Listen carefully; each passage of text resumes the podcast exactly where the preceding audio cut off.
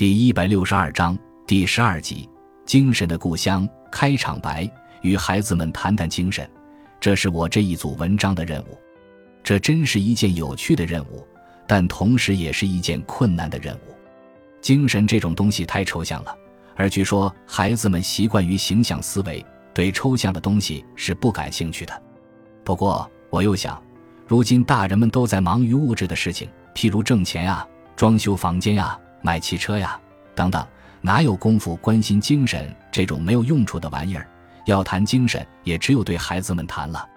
再说，精神是属于人的心灵的东西，而凡是和心灵有关的一切好东西，本质上必定是单纯的，是从孩子时期生长起来的。所以，只要我谈的真是精神，就一定能与孩子们谈得通。如果谈不通，那是我谈的不好。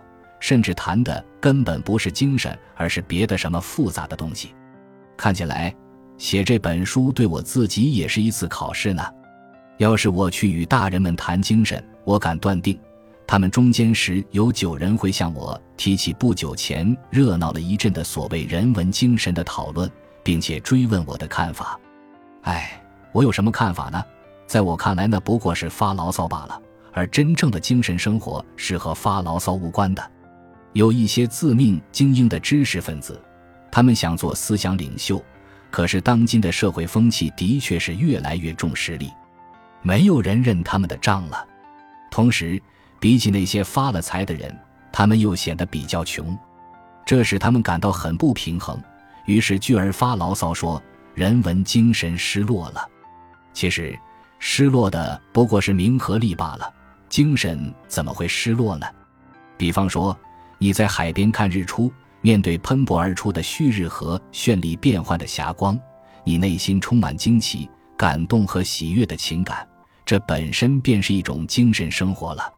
然而，按照他们的逻辑，如果人们没有因此而赞颂你是一个欣赏日出之美的专家，或者没有因此而给你发一笔奖金，你的精神就失落了。